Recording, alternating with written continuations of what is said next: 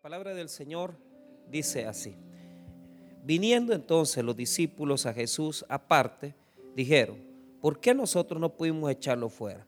Jesús les dijo, por vuestra poca fe, porque de cierto digo que si tuvierais fe como un grano de mostaza, diréis a este monte, pásate de aquí a allá y se pasará, y nada os será imposible. Vamos a orar. Padre, te pedimos que bendigas tu palabra. Sabemos que tú siempre tienes algo que decir a tu pueblo y por eso oramos para que seas tú hablando a nuestros corazones en esta noche. Oramos por todos aquellos que tenemos diferentes padecimientos, problemas en nuestra vida, situaciones que necesitamos una respuesta, que buscamos una solución, algo que nos sustente, algo que nos alivie nuestra pena. Oramos para que nos hables, que nos ministres, que nos fortalezcas. En el nombre de Jesús. Amén y amén. Pueden tomar asiento.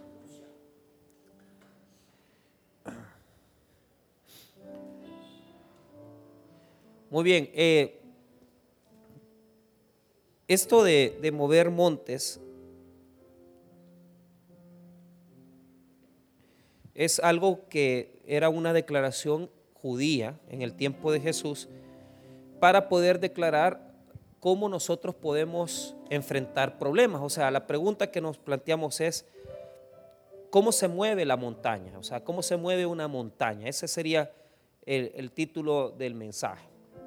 Entonces, eh, esta es una declaración perteneciente al tiempo de Jesús y tiene que ver con el hecho de cómo Jesús se enfrentó a una persona que tenía un demonio, ¿verdad? Entonces, eh, ¿Por qué lo dice así? Ya lo vamos a explicar. Primero veamos un poco acerca de el versículo, ¿verdad? Que hemos leído.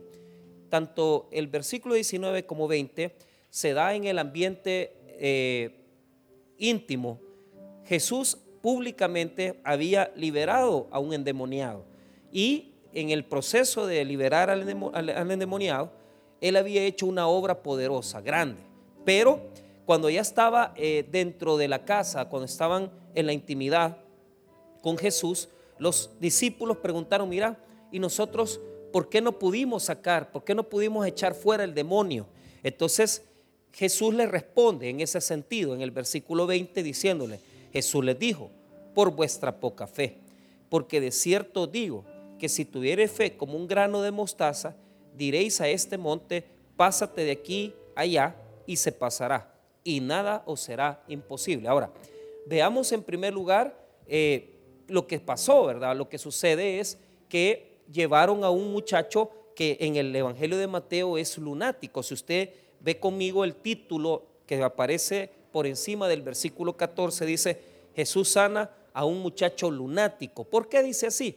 Eh, en, en, el otro, en los otros evangelios no dice eso, o sea, porque solo Mateo refiere eh, la palabra lunático, ¿verdad? ¿Por qué? En la mentalidad judía, eh, una persona podría estar llena de demonios porque la luna, ¿verdad? Acuérdense que la ciencia, el, progreso de la ciencia en la época de Jesús era, era mínimo y cuando ellos veían una luna, ¿verdad? Llena, una luna roja, una luna de diferentes características, pensaba que eso tenía efecto sobre las personas, volviéndolas locas o endemoniadas. Entonces, eh, la, cuestión de ser lunático tiene que ver con el hecho de que pensaban que la luna podía provocar efectos de locura sobre las personas. Entonces, de repente eh, le, llevan, eh, le llevan a Jesús, ¿verdad? A este muchacho que es lunático y sucede algo. él eh, se enfrenta ante una situación complicada porque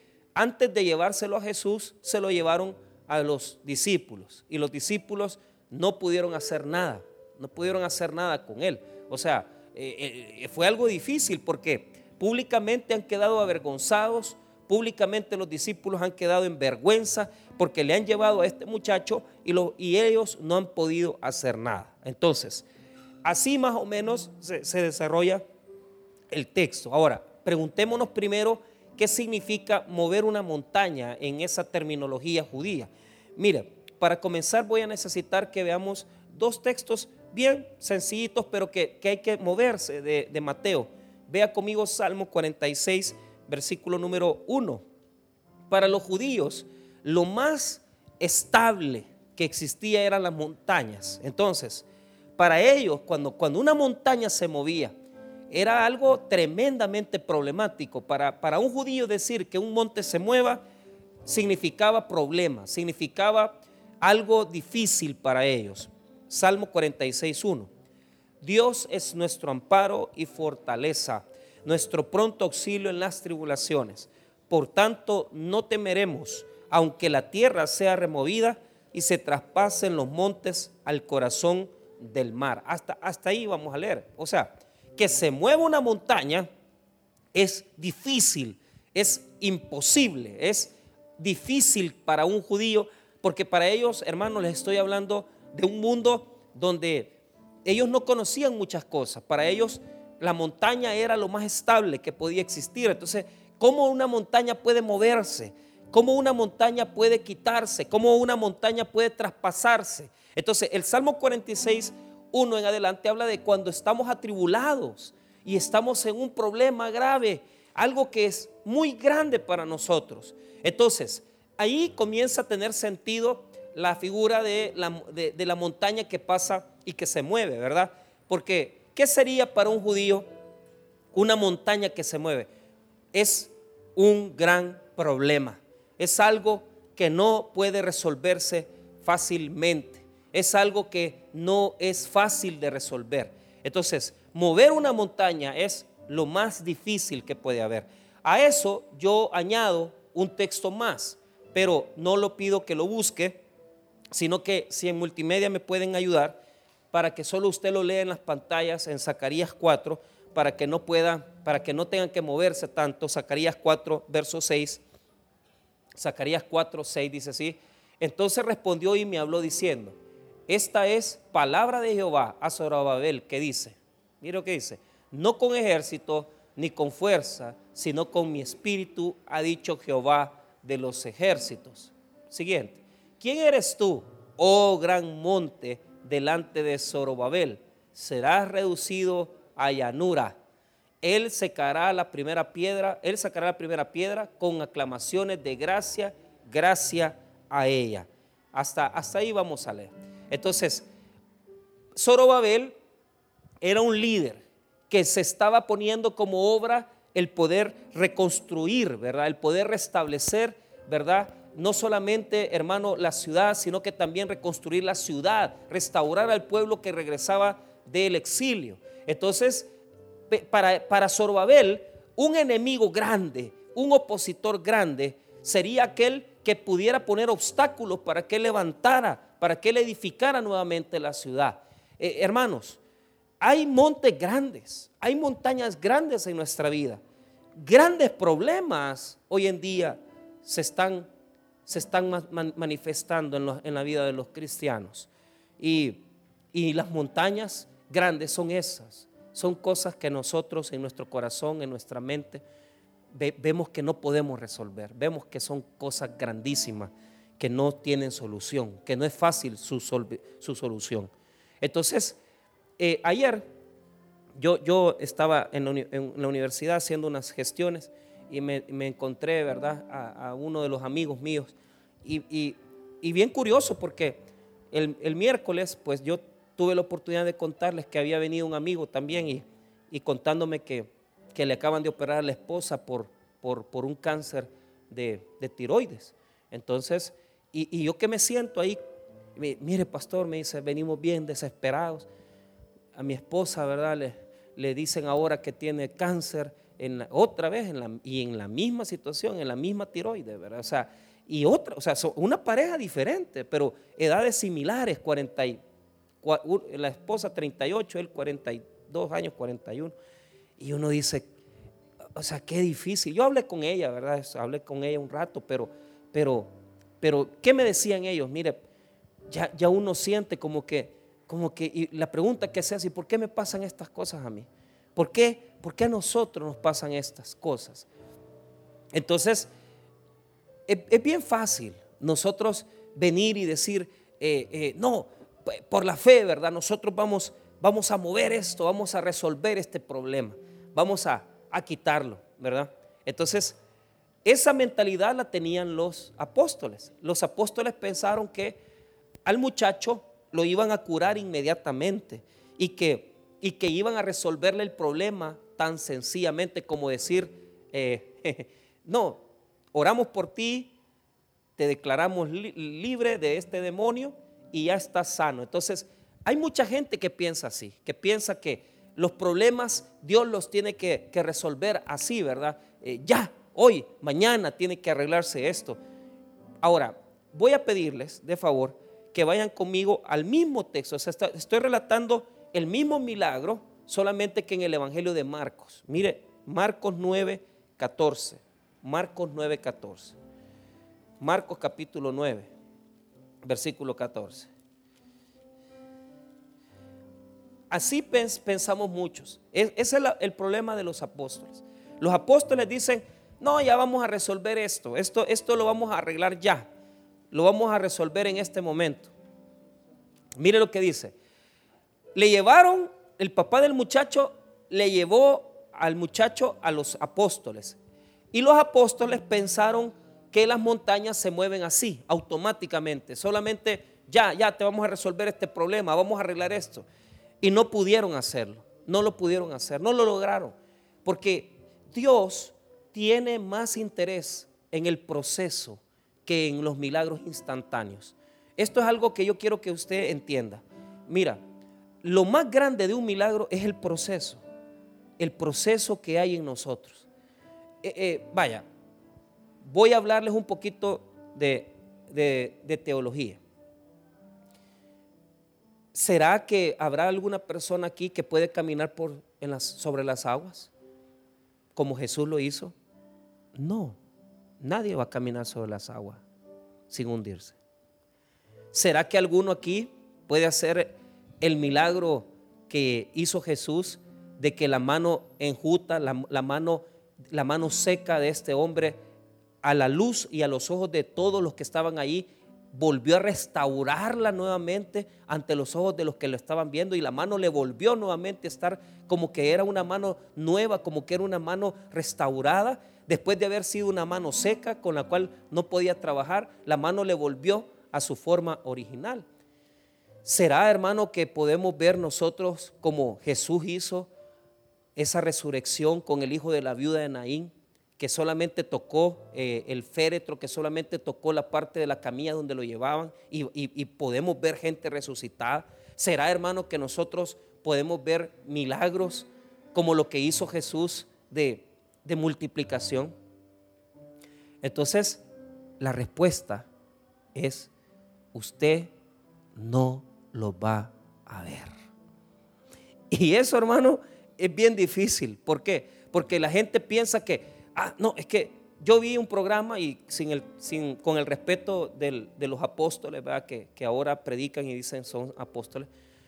Fíjese que vi un video de, de, un pastor muy conocido de Miami y entonces eh, se le llaman milagros creativos. Entonces decía, ponían los dos pies de la persona y, él oraba para que el, pie, izquierdo le volviera al lugar, al pie derecho, porque uno era más largo que el otro. Y fíjese que en el video, como se ve, y, de repente el pie comienza como a moverse así, el otro, el pie que estaba chiquito, le comienza a crecer. y yo digo, esta gente, o sea, eh, ¿será, ¿será realmente que el pie le creció al hombre? ¿Será que el pie le creció, verdad? Pero ese mismo apóstol cuando vinieron aquellos tornados que amenazaron Miami y que iban a devastar, se paró con varios otros de su membresía y levantaron las manos y dijeron que el tornado ese, que el huracán no iba a hacer ningún efecto en Miami. Hermano, quedó avergonzado porque los huracanes hicieron grandes daños en Miami. Es que, es que el problema es que los milagros están ahí para ser símbolos de fe. Y nosotros tenemos que entender algo. Dios está más interesado en el proceso del milagro que en el milagro mismo. Entonces, vamos a ver milagros de sanidad, los vamos a ver. Pero antes del milagro de sanidad está el proceso de la sanidad. Antes de ver el milagro de provisión, alguno de ustedes dirá, mire, fíjese que Dios me dio un dinero, me mandaron aquí. Sí, pero la pregunta es, ¿qué pasó antes? ¿Qué viviste antes?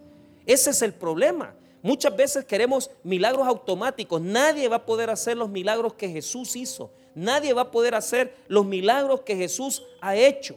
No los vamos a volver a ver de esa manera. Porque el único que lo pudo hacer es Jesús el Señor. Pero eso no quiere decir que en nuestra vida no hayan milagros poderosos. Claro que los hay. Pero ¿de qué manera? Ahorita lo voy a explicar. Veamos primero, veamos primero esa mala concepción de los milagros instantáneos, que, que ya Dios hace ya las cosas. Los apóstoles no pudieron sanar al endemoniado. Le llevaron al endemoniado y no pudieron porque tenían esa mentalidad que solamente poniendo las manos y ya declarando libertad lo iban a, hacer libre. Mire lo que dice Marcos 9:14. Cuando llegó a donde estaban los discípulos, vio una gran multitud alrededor de ellos y escribas que disputaban con ellos. Y enseguida toda la gente viéndole se asombró y corriendo a él saludaron. Él les preguntó, ¿qué disputáis con ellos? Y respondiendo uno de la multitud dijo, Maestro, traje a ti mi hijo que tiene un espíritu mudo, el cual donde quiera que le toma le sacude y echa espumarajos y cruje los dientes y se va secando. Y dije a tus discípulos que lo echasen fuera y no pudieron. Ahí está. Eh, eh, aquí se presenta como un, un demonio mudo. Le llevó al hijo a los apóstoles y los apóstoles trataron de sacar el demonio y no pudieron, quedaron avergonzados. Yo hubiera querido decirles a mis amigos ayer, vayan a hacer otra ultra, que ya no va a haber cáncer ahí. Yo se los pude haber dicho. Pero inmediatamente que comenzamos a platicar, y, dije, miren, les dije yo, antes de poder ver la mano de Dios, de poder ver un milagro, ¿qué quiere Dios arreglar en nuestras vidas? ¿Qué quiere Dios arreglar en tu vida? Entonces, yo comencé a hablar así. Y el, y el amigo mío, rapidito, me dijo, mira, mire, pastor, yo he arreglado muchas cosas, pero él me dijo, pero yo sé que todavía me faltan más cosas que arreglar. ¿Sabe qué significa eso? Eso significa que todavía Dios está obrando en ellos a través de este problema. Yo, con toda sinceridad, yo creo que van a ver un milagro. Pero antes de ver el milagro, primero van a tener que pasar por el proceso de su fe, de cómo Dios va a ver sus corazones. Entonces, vamos a ver algunas cosas aquí. ¿Qué es lo más importante para Dios? Cuando Él va a hacer un milagro. ¿Qué es lo que Él busca? Lo primero que Él busca es salvación. Fíjate bien, antes de sanar, Él busca salvar las almas. Entonces, si ahorita alguno de ustedes está enfermo, si alguno de ustedes está pasando por alguna tribulación, ¿será que Dios está buscando ese problema para salvarse? Para salvar a alguna persona que no quiere nada con Dios? Para poder que para poder hacer que alguien se convierta? Veamos ahí el versículo. Jesús se enojó porque él no, no está de acuerdo con eso. Él no está de acuerdo con milagros instantáneos. Él no está de acuerdo con milagros donde no hay propósito, donde no hay compromiso. Antes de poder hacer un milagro, Dios va a pedir tres cosas. Primero, salvación. Segundo, compromiso con Él. Pregunto, sinceramente, ¿Usted está comprometido con Dios? ¿O usted está viniendo nada más a, ver qué le rasca, qué le busca y qué le va a sacar a Dios ahora? Usted no le va a sacar nada así. ¿Por qué? Lo primero que hace Jesús es regañar a los apóstoles. Les dice, estoy enojado con ustedes. Ustedes están, ustedes no saben lo que están haciendo. ¿Cómo vas a creer que vas a salvar al, al endemoniado, lo vas a liberar de una vez yo estoy preocupado en otras áreas. Mire, mire cómo los, regaña. Primero vea el versículo número 19. Y respondiendo él, les dijo, oh generación incrédula, mire cómo los acusa, incrédulo. ¿Hasta cuándo he de estar con vosotros? ¿Hasta cuándo os he de soportar? Traédmelo, o sea, está molesto. Porque Dios, Jesús, no es de la idea de milagros instantáneos, no es de la idea de milagros de te toco y ya sanaste. No, no, no, no, no. Antes de eso, veamos lo que hay dentro de cada uno. Entonces, ¿qué va a hacer Jesús ahorita? Va a hacer lo que los apóstoles no hicieron. Primero, va a hablar con el papá del muchacho y le va a decir, mira, quiero hablar contigo, ¿qué está pasando? Y él le cuenta su dolor, él le cuenta su sufrimiento. Mira lo que dice el 21, lo que dice. Jesús preguntó al Padre, ¿cuánto tiempo hace que le sucede esto? Y él le dijo, desde niño. Imagínate cuánto tiempo había sufrido, cuánto tiempo él había pasado dolor. Desde pequeñito, soportar que el niño pasara por ese tipo de estrago, que se golpeaba en el suelo y, se hacía daño a sí mismo.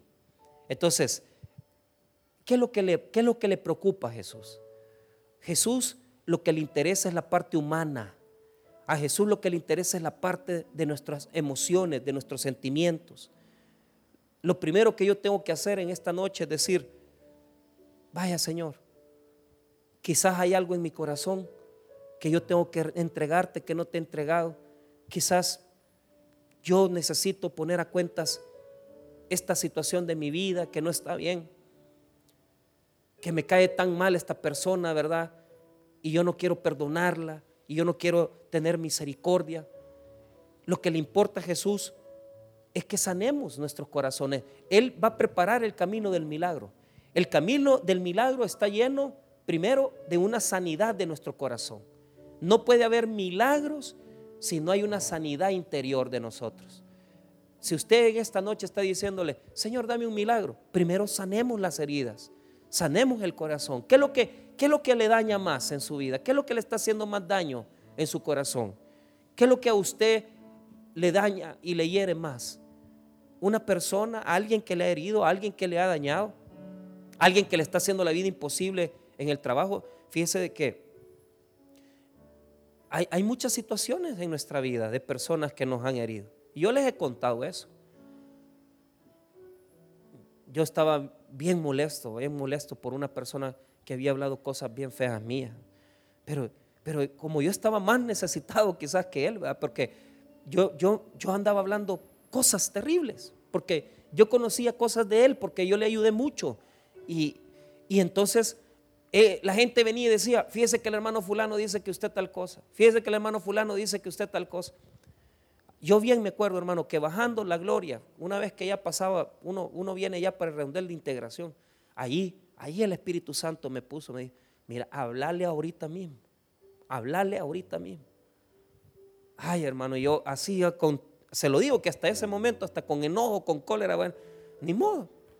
Es que, es que es donde Dios manda, ¿y por qué? Pues estaba en un gran agüite. Pues no, pues yo me voy a humillar. Y me vengo y, todavía me acuerdo que venía a predicar los martes aquí, que, todavía vivía en San Salvador y iba a predicar la torre de oración. Iba a predicar en un salmo. Y me hice de un lado y le hablé. Y yo todavía pensando, quizás este ni me va a contestar. Y me contesta este desgraciado, dije yo todavía. Porque yo decía, ojalá que no me conteste, así me salgo de la responsabilidad, pero me contestó. Ajá, eh, ¿qué tal fulano? Le dijo. Hey, pastor, ¿qué tal? Que no sé qué. Que Mira, le digo, este, te estoy hablando porque solamente te quiero pedir perdón. O sea, se lo digo, pero así va, pero dentro de mí me arrancaba yo mi, y yo aquello de que, porque, porque eh, eh, yo tenía cólera, yo tenía cólera, yo no le puedo mentir, te quiero pedir perdón, porque yo sé que desde que yo me fui de Usulután hemos estado peleando. He andado hablando cosas tuyas. Te pido disculpas porque sé que no he tenido que hacerlo y, estoy haciendo esto porque verdaderamente quiero, quiero que estemos bien, que estemos tranquilos, le dije. Entonces él al, mismo, eh, al mismo momento me dice, ay pastor, discúlpeme a mí también, perdóneme. Y total que ahí ya, ya no les soy honesto, pero no iba a llorar, ¿va? porque no iba a llorar, ¿va? pero, pero, pero fíjese que esa acción liberadora, esa acción liberadora es lo que Dios buscaba en mí. Porque una vez que yo lo solté a él, que yo dije, ya no, ya no, ya no voy a pelear por esto. Fíjese que Dios comenzó a ordenar, o sea, para comenzar, para comenzar se acabó el, se acabó el pleito. Ya no volvimos a pelear. Bueno, lo vi, lo vi en un evento después en la iglesia. ¿Qué tal, fulanito? ¿Cómo estás? ¿Qué te, ¿Cómo te ha ido? Eh, todavía, ¿verdad? Medio le doy unas, unas, le tiro ahí unas pataditas de vez en cuando, le digo cosas, pero, pero no con el, rencor, no con el odio que, que había en mí. ¿Y cuál fue el milagro que Dios me dio? Solo por ordenar mi corazón. ¿Qué, ¿Cuál fue el milagro que, que el Señor me, me regaló a través de eso? Que además de quedar yo bien tranquilo, en paz con Él, eh, el Señor me concedió una bendición ahí que yo estaba peleando ahí porque no sabía yo cómo iba a resolver un problema de, un dinero. Y, un día, bien me acuerdo, dos días después de eso, me habló un hermano de allá de, Usulután, un abogado, y me dijo, mire pastor, Dios me ha puesto en mi corazón que, que, que le ayude, fíjese que no sé por qué, pero 800 dólares le voy a mandarme. ¿Y por qué? Le dije yo, yo haciéndome todavía que... ¿Por qué? Le digo yo. No, me dijo, Dios me puso en mi corazón que se los mandara. 800 pesos. Resolví el problema con él porque lo había visto. Ellos platicaron. Y él me habló a mí y me resolvió. Y después de eso, se acabó el pleito ya. La gente de allá dejó de hablar, de aquí dejamos hablar. Tranquilo. Pero, pero eso, eso, eso no lo hubiera hecho Dios si yo, si yo no tuviera mi corazón tranquilo. Si hubiera estado peleando, renegando. No, ¿qué hace Jesús? ¿Cuánto, cuánto tiempo tenés de sufrir? ¿Cuánto tiempo tenés de tener esta situación? ¿Qué es lo que, qué es lo que has vivido? Contame, ¿qué lo, ¿cuánto tiempo tenés de llevar ese odio, ese rencor, esa tristeza, esa carga? Yo te ayudo, quiero ayudarte, pero primero saca lo que te está haciendo daño primero saca lo que te está haciendo daño. El hombre viene y confiesa y dice desde niño. Ahora, mire el 22. Y muchas veces le echan el fuego y en el agua para matarle. Pero si puedes hacer algo, ten misericordia de nosotros y ayúdanos. Entonces, él le cuenta su historia. Él le cuenta su dolor. Él le cuenta su dolor. Y le dice, fíjate cuántas veces el, mismo demonio ha tirado al fuego al niño y ha, tirado y, lo ha tratado de hacer daño. ¿Qué, ¿Qué es lo que está haciendo ahí? Mire, no es cierto, hermano, que si Dios nos quitara todos los problemas, nosotros dejamos de contarle las situaciones, los problemas. Mire, yo he aprendido algo. Yo al Señor le cuento todo, hermano. Yo le cuento todo. Y yo le digo lo que a mí me molesta, yo le digo lo que a mí me parece, lo que a mí no me parece. ¿Qué es lo que quería Dios hacer ahí? Que Él, hermano, le contara su dolor, le contara su historia y le dijera, mira, esto es lo que a mí me ha pasado, esto es lo que a mí me ha dolido. ¿Cuántas veces hemos dejado de hacer ese ejercicio? Yo ahorita mismo ahí en el cuarto estaba, esto, esto no me gusta. No me duele, esto me duele, esto no me, no me gusta. Arreglame, arreglame esto, Señor. Ayúdame. Yo se lo digo a Él. Yo se lo digo. ¿A usted qué le molesta? ¿Le molesta que le abre? ¿Le, molesta que le digan las cosas? Dígale al Señor, cuéntele, cuéntele lo que usted sufre, cuéntele lo que a usted le daña, cuéntele lo que a usted le está provocando dolor en este día, pero cuénteselo de verdad. Nuestro pastor fundador siempre decía, mire, usted quiere estar a cuentas con Dios, cuando, cuando todo el mundo se acueste, vaya a una silla en la oscuridad y hable con Dios. Y fíjese que por muchas ocasiones, hermano, hay cosas que yo, si no fuera por la plática, si no fuera por la oración, decir, mira, esto, esto no me parece, esto me duele, esto no me gusta, esto, esto me está dañando. Y el Señor va poniendo ese bálsamo en mi corazón y va poniendo esperanza y va poniendo sanidad. Pero ¿qué es lo que Él quiere? Que le contemos nuestras penas, que le digamos lo que nos duele, que le digamos lo que nos molesta, que le digamos lo que no está bien en nosotros, que le digamos. Yo le he dicho a él muchas veces, Señor, mira, esto no, esto no está bien. Si yo te sirvo a vos, yo, te, yo predico tu palabra, yo voy aquí, yo voy allá, y mira cómo estoy, mira cómo estamos de mal, mira cómo, cómo, cómo las cosas pasan en mi vida, no me gusta. Pero pero ¿qué, está haciendo usted? Está hablando, dialogando, entendiendo a Dios, comunicándose con Él, llegando más profundo, aprendiendo que Él nos escucha, que Él oye nuestra necesidad y que a Él le gusta que le contemos nuestras situaciones. A Él le encanta. Fíjese que todos los domingos yo me vengo a encerrar ahí, en la madrugada, antes que nadie venga aquí, ya las que a las 5 de la mañana yo estoy aquí cuatro y media. Pero me agarro con Dios ahí, yo me hinco, me levanto, le pongo alabanza, le digo aquí, le digo allá. ¿Y qué le cuento? Le cuento mis problemas, mis cosas.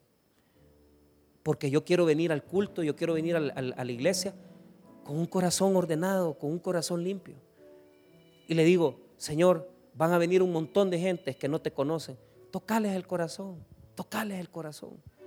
Y yo oro por cada persona que, no, que viene a la iglesia y que tal vez ni nunca ha venido. Y oro, tocales el corazón, tocales el corazón. Y le pido al Señor que les dé salvación, que les dé vida eterna. Allí paso.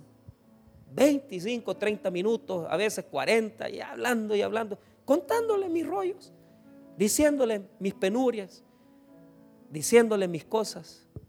Pero a Él le llega. A Él le gusta que le digamos lo que somos. Pero esas oracioncitas de que, ay, Señor, saname, curame. Hablarle, primero decirle por qué, no, por qué, por qué estás mal. Primero decirle por qué, por qué estás pasándola mal. Decirle qué es lo que te duele, decirle qué es lo que te molesta. Decirle qué es lo que te está sacando de tu vida, de la paz. Decíselo. Yo le digo, cuando estamos peleando con mi esposa, yo le digo, Señor, esto a mí no me gusta. Ayúdame a arreglarme mi carácter, arreglarla a ella. Y si no la vas a arreglar, llévatela también, si no vas a poder arreglar. claro que me va a arreglar a mí más rápido que a ella, ¿verdad? Porque qué, yo, yo hermano, yo hablo con él, yo le digo mis cosas. Y tengo una relación tan profunda con Dios que yo le digo, Dios, estos pecados, mira, no permitas, no permitas. Y Él me, él me da, Él me da, Él me da, me ilumina, me dice, aquí no te vayas, aquí así, aquí no. Y Él me arregla mi vida. Y yo me arreglo con Él. ¿Qué está haciendo Jesús? Sacándolo, dejando que Él hable, que Él diga, ay, desde pequeño y, todo el fuego, ahí lo tira el demonio y que no sé qué. Vaya, pero ya una vez, diga conmigo, desahogar. Cuando ya uno se desahoga y le ha contado al Señor todo limpió su corazón, le contó todo el, dolor, la tristeza. Qué bonito, hermano, es, que es bonito cuando usted habla así con Dios, cuando usted tiene esa confianza con Dios. Decirle, ayúdame. Ahora mire el versículo número 23. Jesús le dijo, si puedes creer, el que cree, todo le es posible. Y entonces, ¿qué pasa? Dos problemas. Uno, no, era, no creía, no, era incrédulo. Y segundo, o sea, encima que no creía en lo que Dios hacía, no, era, no había creído en Jesús, no sabía nada de él. Entonces, usted dice, es que Dios no me responde, ¿cómo no? Pero Él quiere salvar almas, Él quiere arreglar nuestra vida, Él quiere arreglar nuestro compromiso con Él, salvarnos, comprometernos, hacernos verdaderos creyentes. Eso es lo que Él quiere. ¿Cuántas veces yo he visto, hermano, que Dios quiere hacer milagros en personas? Y yo digo, ¿y, por qué está pasando esto en esta familia? Dios está tratando, pero con el inconverso. Dios está tratando con la persona que no cree en Cristo para que se arreglen las cosas. Y, y usted dice, ¿y por qué están viniendo tantos problemas? La pregunta que yo hago es, en su casa, ¿cuántas personas usted no, no creen en Jesús? Así. No creen. Y quizás Dios está trabajando ahí. Hace unos días se nos pusieron los problemas bien grandes en la casa con mi esposa, pero con las niñas. No, dije, esto, ahí estamos. ¿Qué vamos a hacer? ¿Vamos a, me voy a poner a orar yo solo? No, no, o sea, traje a la, a la niña chiquita, a la grande, a mi esposa, al altar familiar en la noche. Leemos un salmo, leemos un proverbio, pero ahí yo apruebo, yo, yo pruebo. Hija, le digo yo a la grande, ¿qué problema? ¿Qué quieres? ¿Por qué quieres que oremos? ¿Qué petición? Y platicamos y decimos las cosas. Y fíjese que desde que, desde que comenzamos a hacer ese altar, han pasado dos cosas, el altar y ir a ver los presos. Dios me ha bendecido grandemente, hermano. Así se lo digo. Pero, pero ¿cuál es el punto? Que, Él quiere trabajar Él quiere trabajar salvación, Él quiere trabajar compromisos, Él quiere trabajar que todos estemos en las cosas del Señor, que todos estemos unidos, que todos estemos allí en las cosas de Él. Y, por eso Él no hacía el milagro. Por eso es que los apóstoles no pudieron salvar, no, pudieron liberar al endemoniado, sino que primero Jesús se toma, se toma la labor de preguntarle al papá, de decirle qué es lo que sufría, qué es lo que tenía. Se desahoga el padre, confiesa que no tenía fe y ahora Jesús hace el milagro. ¿Cree, ¿Cree, usted, hermano, que quizás Dios no quiere trabajar un poquito la unidad? ¿Ah? Vienen unos hermanos de aquí de la iglesia y me dicen, estamos esperando un, niño, pero ella tiene, ella tiene problemas porque es, un, es, un, es uno de esos embarazos peligrosos. Entonces, ahí sentaditos, yo sabía que no era el embarazo, sino que eran los dos. Dios quería trabajar la unidad ahí. Entonces, ¿qué es lo que sucede? Ella comienza a llorar, ¿verdad? Pero él también lloró. Es que yo antes, pastor, yo hice esto. Entonces llegamos a la conclusión que no tenían confianza por los problemas que habían pasado. Ahí mismo se agarraron de la mano, oramos, tuvimos fe, dijimos, Señor, lo que tú estás haciendo aquí es uniendo a la familia con este problema. Y mire, hermano, para la gloria y honra de Dios, hace tres meses les presenté su bebé aquí. El embarazo, tranquilo, dio a luz la señora, ya no hubo problemas hasta las fotos aparecen ahí que están divirtiéndose y todo, y yo me pongo a pensar, ¿cómo Dios a trabaja? Que lo que, o sea, les quería dar un embarazo, sí, pero antes del embarazo, que ellos se reconciliaran porque no se habían perdonado los problemas de antes. Le hago una pregunta. ¿Será, hermano, que Dios quiere reconciliación en nosotros, que nos unamos más, que vengamos a Dios y digamos, Señor, mira, es que de verdad es que yo tal vez con mi esposa estoy en problemas, tal vez con mis hijos no ando bien. Es que yo honestamente no he podido perdonar tal cosa. ¿Y sabe qué? Cuando ya ese, este señor le confesó todo al Señor, le, dijo, mira, este es mi dolor, esto es lo que sucede, vino Jesús e inmediatamente cuando le dijo, si puedes creer, todo le es, lo, es, hasta el que cree, todo le es imposible, hasta lo imposible le es, le es le es algo posible a él. Le dice en el 24, mire lo que dice, e inmediatamente el padre del muchacho clamó y dijo, creo, ayuda mi incredulidad. O sea, él demuestra que estaba separado de Dios, que no estaba creyendo en Dios y que verdaderamente no tenía la fe suficiente. 25. Y cuando Jesús vio, perdón, 24, e inmediatamente el padre muchacho clamó y dijo, creo, ayuda a mi incredulidad. Y cuando Jesús vio que la multitud se agolpaba, reprendió al espíritu inmundo diciéndole, espíritu mudo y sordo, yo te mando, sal de él y no entres más en él. Eso fue. Ahí vino la sanidad. Ahí vino la restauración. Ahí vino el milagro de Dios. Pero primero tuvo que enderezar el corazón.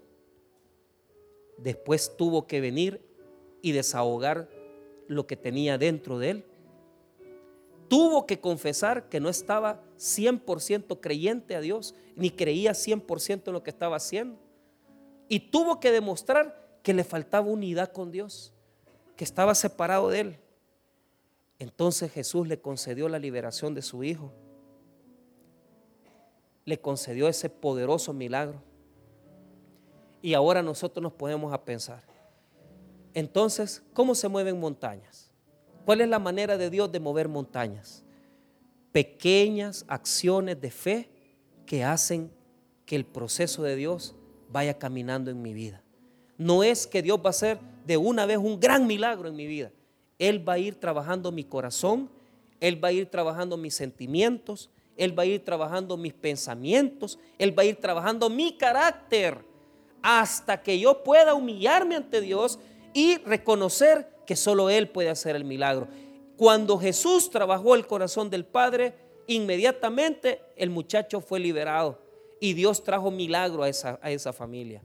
Hermanos míos, ¿qué es lo que quiere el Señor Jesús? Que aprendamos que antes del milagro tiene que haber primero una gran humillación ante Dios, sinceridad, salvación, compromiso ante Él y decirle a Dios, Señor, aquí estoy.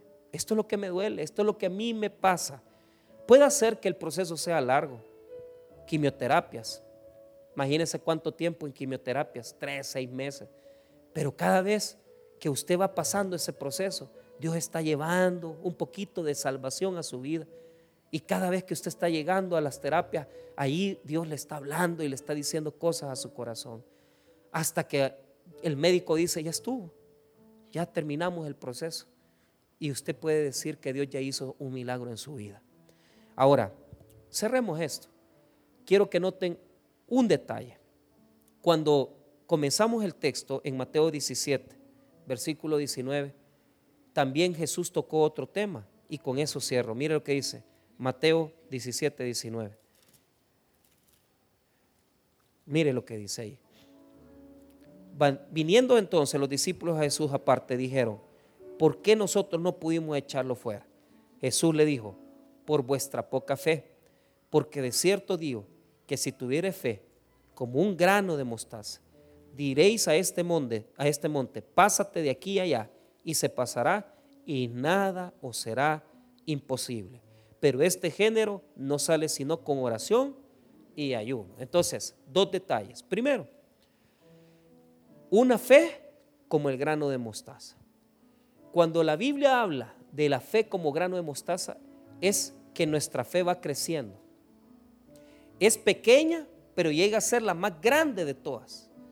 Por eso es que Jesús, cuando compara la fe del creyente, la compara con un grano de mostaza. No por ser la más pequeña, porque no es la más pequeña, pero es de las más pequeñas. O sea, no es la más, pero es una de las que son pequeñitas. Pero ¿cuál es la característica?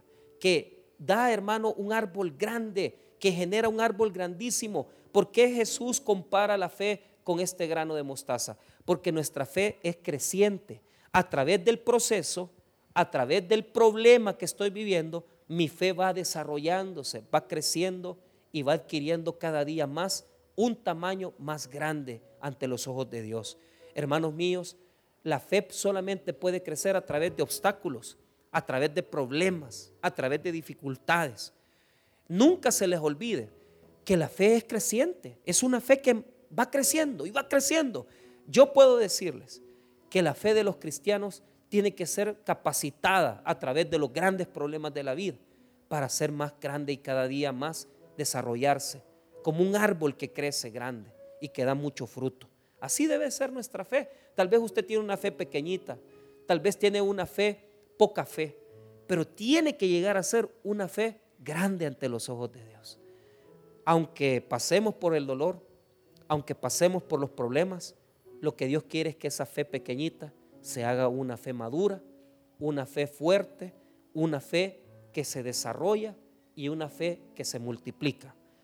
Pero dice todavía en el texto final 21, pero este género no sale sino con oración y ayuno. En el texto original ayuno no aparece, solo oración pero en el Evangelio de Marcos sí aparece en el original oración y ayuno. ¿Por qué no pudieron sacarlo los apóstoles? Primero, porque ellos buscaban algo instantáneo, ya, que, que liberara al endemoniado ahora. No se podía. Jesús quería seguir un proceso de salvación, un proceso de sanidad. Segundo, ¿por qué no pudieron sacarlo? Porque no habían orado y no habían ayunado. ¿Por qué el ayuno? Porque el ayuno implica humildad de corazón. Y por eso ellos no la habían podido sacar. Por eso ellos no habían podido ser suficientemente humildes, porque no eran, hermanos, gente que estaba buscando la gloria de Dios, sino que se estaban buscando nada más la gloria de ellos. Ellos estaban buscando su propia gloria, no la gloria de Dios. Por eso no habían ni ayunado ni orado. Y esto demuestra, hermano, con toda sinceridad, que hay cosas y hay problemas que necesitan de un compromiso más grande con Dios. Yo les voy a decir algo. Si usted quiere enfrentar problemas grandes, usted necesita compromisos grandes. Nada que con una simple oración esa situación va a resolverse. Incluso va a ser necesario el ayuno en muchas ocasiones. Oración y ayuno, las dos cosas. Porque si la montaña es inmensa, también, hermano, los compromisos tienen que ser grandes de nosotros. No quieran venir a pelear con montañas solamente, hermano, con su propia fuerza. Ore y ayune. Humíese ante Dios y reconozca que la gloria del Señor se manifiesta en los procesos y no solo en el milagro. Dios quiere hacer un milagro grande, pero antes de ser un milagro grande, quiere hacer en nosotros, hermano, un cambio grandísimo para su gloria. Cambiar nuestro corazón, nuestros sentimientos, nuestros pensamientos y que nos acerquemos más a Él. Esos son los objetivos más grandes de Dios en nuestros problemas. Vamos a orar, hermanos. Padre.